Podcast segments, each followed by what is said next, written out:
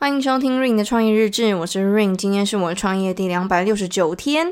好，我消失了很久，对不对？因为我前几天去了中国大陆一个礼拜，算是去旅游，算是去找我爸，然后算是去那边的银行开了一个户。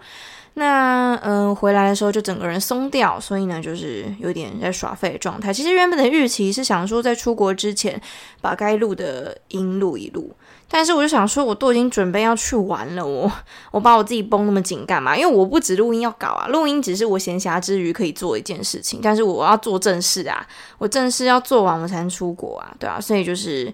稍微稍微的，呃，消失了一阵子，这样子。好，那我今天呢，想来跟大家分享一下我那个礼拜，我去了整整的七天，对，然后第八天回来。那也跟大家说一下那边的一些状况吧。虽然说我知道很多人对于中国大陆是非常的敏感的，因为最近的两岸关系比较紧张嘛。对，那我也知道说。老一辈的人，他们对于对岸的一些政治或者是两岸关系又更敏感，然后会杜绝任何的一切。但是我身为一个年轻人呢，非常非常年轻的年轻人呢，我没有到那么敏感。说真的，我老实说。但是好啦好啦，我觉得就不要再扯这些。好，我就直接讲以客观的方式来讲我看到的那边的一切。不带一些什么爱国啊、不爱国啊、叛国啊什么的私人情绪，我觉得很无聊啦。认真说，我觉得好不好？我觉得很无聊。那我在那边看到的，当然我会说一些好的优点，也会说一些缺点。但我觉得缺点也不用再讲，因为大家都知道。那我就讲一些优点好了。但也不是说去捧他还是怎样，而是我自己的想法是这样子，就是呃，无论这个国家它是怎样的。国家，我不会先先入为主的就把它贴一个标签，而是无论是一个人或一个地方、一个国家，它一定有我们可以学习的地方，或者是说它一定有缺点，但是不要一直去看人家缺点嘛，看人家缺点干嘛？去检讨别人，那也不是你需要去改变的。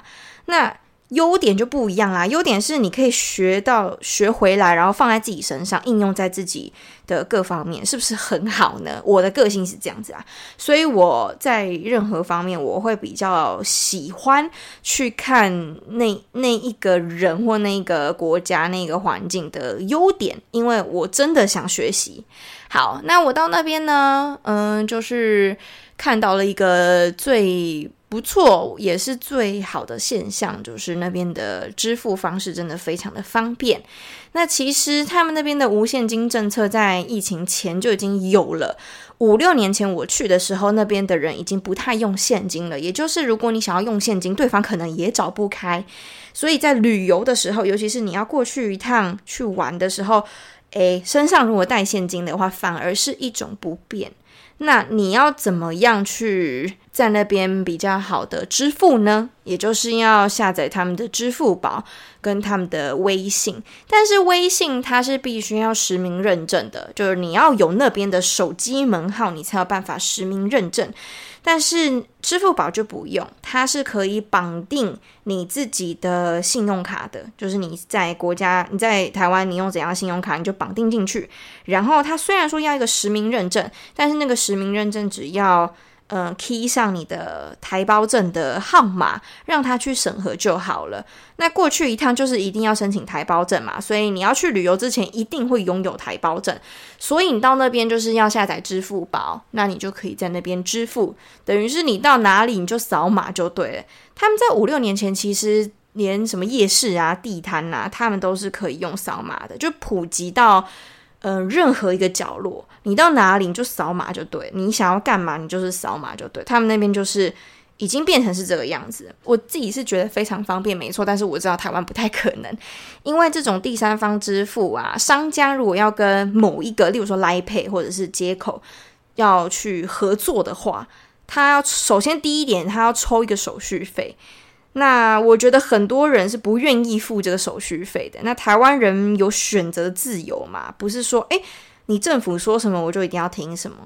那我可以去衡量我自己要不要去跟哪一个第三方平台去合作，对吧？商家有这个权利啦。所以，呃，台湾要完全普及，然后无现金，我是觉得不太可能，因为商家有他的选择，他要么就是。呃，他如果好一点，想要对消费者好一点的话，当然会去申请这种第三方支付，让消费者觉得很便利。但是那个手续费跟中间的一些费用都是要商家自己吸收的，所以根据成本的关系呢，商家不一定会想要去合作。在上海待了两天，就是第一天跟第二天，还有最后一天。那中间呢，我是去了扬州，因为我要去找我爸。我先来说一下这两个地方差别有多大好了。上海大家也都知道，说是金融中心，是他们的一线城市，所有的金融机构都在那边，就有点像是在美国的华尔街那种感觉。但是华尔街是掌控整个世界，但是呃，上海就是啊，他们整个中国大陆的一个金融中心。那在那边依然很繁华。依然很浮夸，就是你走到哪里都是都市丛林，都是高楼大厦。那晚上呢，嗯，整个灯会全部打开，你感觉不到黑夜的存在，你会觉得哇，这里是真的灯火通明。然后那边的商场、那边的 mall、那边的消费可以消费的地方真的太多，多到你会觉得 哦哇的那种感觉，跟台北新一区是完全不能比的啦，因为那边地大嘛，人又多。但是可以看到一个现象是，其实疫情的这三四年，其实真的重创他们非常多。所以就算是平日、假日，好，假日可能稍微多一点，但是平日你到一些商场，到一些可以消费的地方，高消费的地方，你就不太会看到沙丁鱼的人潮，你不太会看到很多人。那你可能当下还会想说：啊，我在中国大陆嘛，这里怎么人这么少的感觉？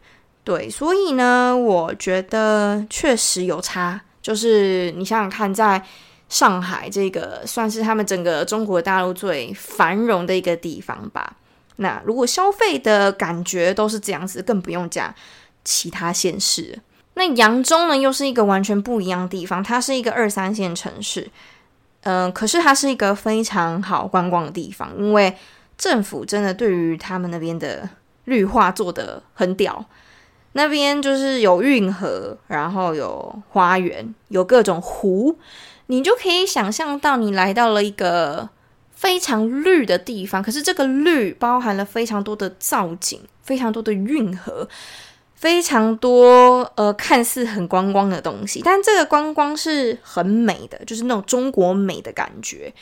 那我想，这真的是花了血本 在这些造景上面。但是我不得不说了，真的很漂亮，真的很漂亮。就是他们那个绿化是怎样呢？就是他们如果造一个花园，造一个园林好了，它旁边就是围墙外面的高楼是不可以有高楼的。他们会有个限制，就是这个园林望出去，它的天际线在哪里？那你不可以。盖高于这个围墙的楼，因为从园林里面照出去，一定不可以拍到高楼大厦的感觉。虽然说那边也没有太多高楼大厦，但是就是不可以盖得太高。嗯，就是这么浮夸，可以这样讲啊。但是也是只有这种一党独大的政治才有办法这样子。在台湾，在台湾你试试看呐，你叫人家不可以盖超过哪一个高度，人家铁皮屋违建就直接给你盖起来，他哪管你啊？我个人身为一个观光客，好了，我在扬州的感觉是蛮好的，就是很适合休闲度假，步调也非常的缓慢。相比于上海，上海真的很可怕，你会觉得你在那边是没有办法呼吸的，因为那边的物价当然一定是高的，再来是那边的竞争绝对是最激烈的。大家也都知道说中国人他们的狼性很强，因为。他们没有办法，因为他们人太多了，所以不管好，你说事业也好，连平常的一些生活，你要出去玩什么的，你都是要跟别人挤在一起的。那你没有这种狼性，你没有这种想要去争取，你没有想要这种去抢位置的感觉，你是活不下去的，因为资源就这么少，那人这么多的状况之下，一定是要去争的。所以可以看到，他们在生活上面，或者是说在各方面工作方面，他们都是很积极的。这没有办法，因为在他们那边呢，我自己分析下来的状况是，他们是要生存。那台湾人的呃生活模式比较像是我要生活，所以我会注重生活品质，我会注重生活的 vibe，我会注重生活的一切。但是那边呢，没有办法，因为资源太少，所以呢，他们就得要去生存。对，因为嗯、人太多，他们做任何一切都是为了生存。如果我没有抢到这个，那我是不是就没有没有这块的保障？那台湾人其实真的相对来讲是比较幸福的，因为比较嗯、保障比较多。我们就拿健保来讲好了，就单健保这件事情。我们就已经比很多国家还要强很多的，因为你老了之后比较有保障，也不用讲老了，你平常就有保障啊。你去看个感冒啊，看个皮肤科什么之类的，你不就是只要交两百块钱吗？就是你会觉得，呃，有时候也会不太珍惜，因为你会忘记其他国家并不是这个样子，只有台湾是这个样子，所以就会滥用医疗资源。但在那边就会完全不一样，就是你要医上医院。医药费一定是非常贵的。再来就是，他们那边的医生跟官方也有一些合作，所以他们会告诉你你的病情是很夸张的。他不会告诉你真正的病情，他会告诉你，你其实这个蛮严重的，你需要开刀。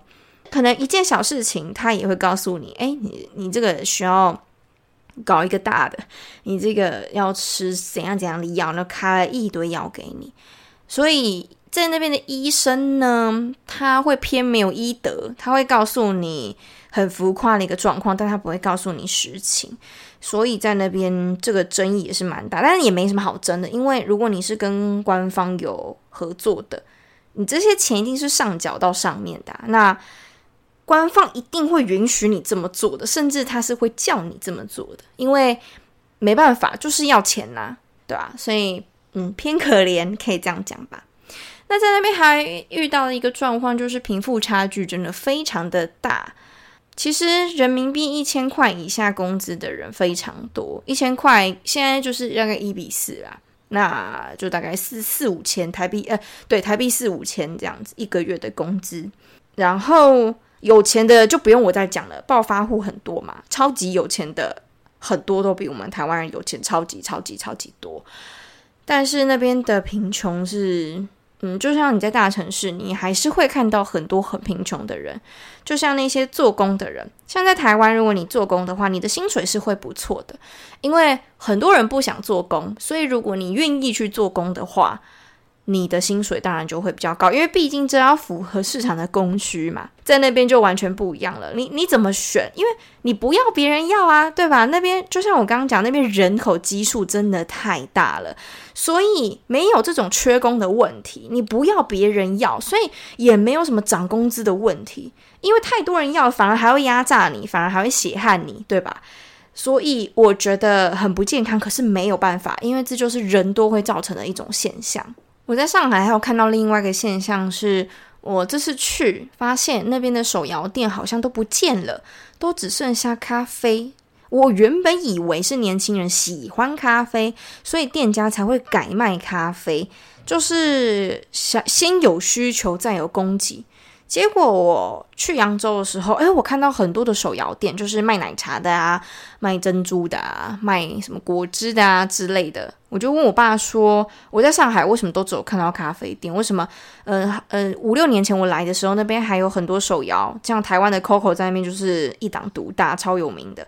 为什么连 COCO 都消失了？然后我就问他说：“是年轻人的习惯变了吗？就是现在年轻人都喜欢喝美式或拿铁之类的。”我爸就说：“不是，他说其实是因为上海的不管是人事成本啊，或者是租金啊，或者是各项的支出都越来越高，那手摇的毛利。”已经太低了，没有办法负荷这一切。但是咖啡就不一样，咖啡是一种别人会感觉高大上的一个饮品，跟手摇不一样。你想想看，诶，你对于奶茶你既定的印象大概是多少钱？那你对咖啡你既定的印象是多少钱？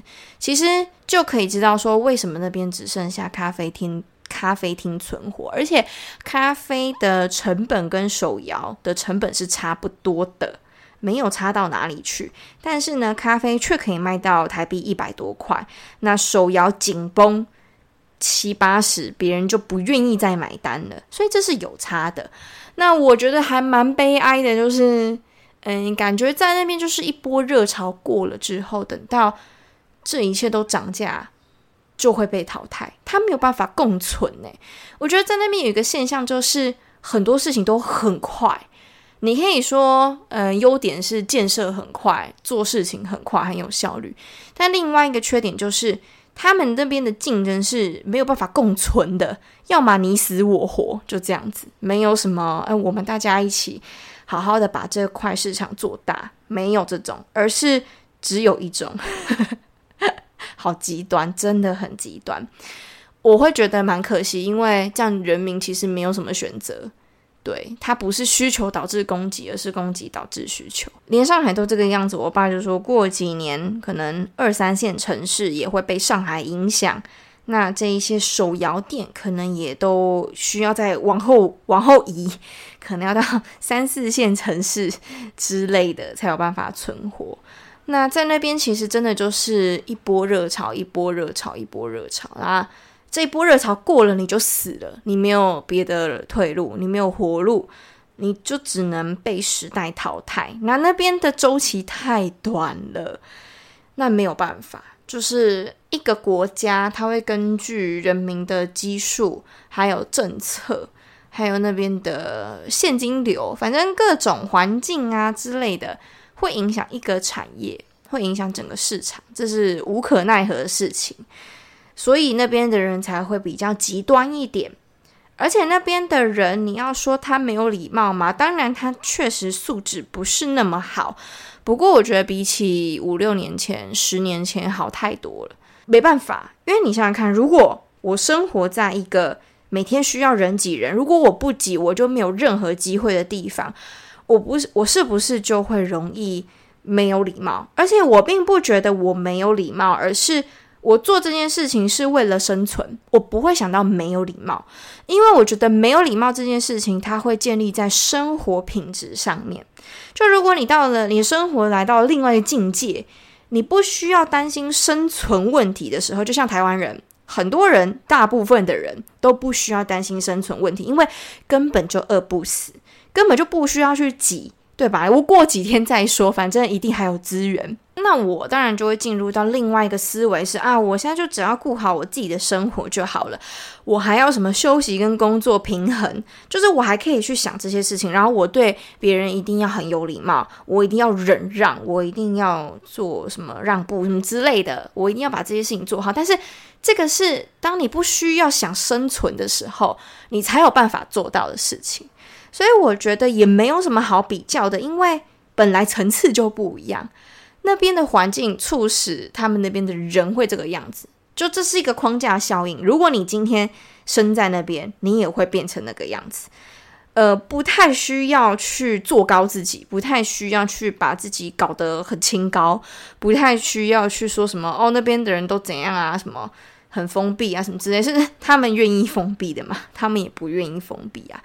那政策问题，他们没有办法，他们就是只能在那边，就是只能活在自己的世界里吧，可以这样讲。那你要去跟这样子的人吵，我觉得超没有风度的，因为，嗯、他们就真的不知道啊。就像这个世界长怎样，他们也没看过，他们从小到大就是被洗脑。你想想看，如果你从小哦，从你出生到你长大有意识，到你可以去。自我思考、独立思考的时候，你都是在洗脑的环境下，你到底要怎么真正做到独立思考？因为你根本就连外面世界长怎样你都没看过，诶，你到底要怎么去有一个呃分辨是非对错，或者是去对一件事情进行一个公正批判的一个角度？去思考呢？没有办法吧？应该没有办法吧？我相信没有办法。如果每个人都是上帝视角的话，那大家都可以说：“诶，没有啊，没有啊，你讲的这个错。”可是如果你身为在那边的人的话，你真的没有办法。所以我觉得台湾人要去跟中国人吵，我觉得超无聊。我真的觉得超无聊。你想想看，我们是可以用 Google 的人呢，我们是知道外面世界发生一切的人呢，我们是可以说是最透明的人吧？那。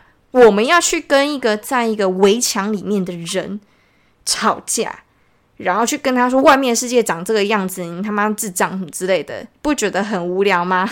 不觉得很无聊吗？如果你是在围墙里面的人，你从小到大，你的环境就是这个样子，你被洗脑的，你的知识量就来自于洗脑。然后呢，这个国家就会不断灌输你说，我们的国家很强，我们的国家怎样，我们的国家是最棒的。这时候你还有办法去有另外一个其他墙外的思想吗？所以我真的觉得，对内对外都不要再吵了，因为没有意义。如果你真的有这个时间要吵的话，为什么不去把建设做起来？为什么不去把经济带起来？你有那么有空？其实我觉得啦。大家都在装忙，台湾人最喜欢装忙了。台湾人就喜欢把自己搞得好像很忙，然后会洗脑自己。哦，我觉得台湾自己洗脑自己的能力超级强的，就是会告诉自己说：“哦，我超忙，哦，我超累的，哦，我真是没办法了，哦，我真超焦虑的。”就是洗脑自己，好不好？我觉得没有比较，真的没有伤害啦。如果你看到对岸的人是在那样子的环境，他们是为了生存的环境的话，我相信我自己啦，我就拿我自己来讲好了。我确实有比较知足，而我确实有比较感谢我现在拥有的一切。不要一直觉得自己什么都没有，不要觉得自己就是一个悲惨世界的主角，不要觉得自己是最可怜的那个人。那那那是你因为你看得不够多，你才会这样想吧？对啊，如果你真的这么想跟那些那么很屌的人比较的话，那你为什么不去跟那些活在泥泞里面的人比较，然后让自己的心态健康一点？那这就是一个客观事实，也没有说要去洗脑你什么的。那也不要那么愤世嫉俗吧。我觉得台湾人真的躺平是有权利的，没错。但是也不要活得像墙内的人，好吧？我有时候就在想说，台湾不是一个，嗯、呃，你想要你想要看什么资料，你想要获得什么资讯，就是上网一搜的事情，怎么会搞得好像，嗯、呃，我们是另类的墙内的人呢？为什么很多人的思想都很像墙内的人呢？这是我百思不得其解的。我当然知道说台湾的媒体洗脑的很厉害，就把大家洗成低能儿，这点我知道。而且很多媒体他们是在带风向的，他们就是要洗脑你，这点我当然也是知道。但是人可不可以有自己去取证的能力？不要活得像个墙内的人。因为听起来有够可悲，有够悲哀。你是有选择的哦，你要想一个人有选择，结果他不选择，诶，那是不是有一点浪费呢？是不是有一点可惜呢？这个是我希望啦，大家可以去思考一点。当然我知道说年轻一辈的人，或者是说思想比较开放的人，比较有脑袋一点的人，比较愿意独立思考的，不太会有这方面的想法。但是我觉得台湾媒体洗脑的能力实在是太厉害，每一天都是假新闻的时候呢，我觉得有时候聪明人也会被不小心洗脑，所以我还是希望每一个人都坚定自己，就是呃，我要看一件事情，我自己再去查证，这样子的话，我会觉得比较有保障一点。好，那其实。关于中国大陆跟台湾的事情，我觉得还有很多可以分享，但是今天就先讲到这里吧。嗯，我知道可能这个话题稍微有一点敏感一点，但是我希望大家不要这么敏感，因为真的没有好这么敏感的。好了，那今天的分享就到这边啦，下集见，拜拜。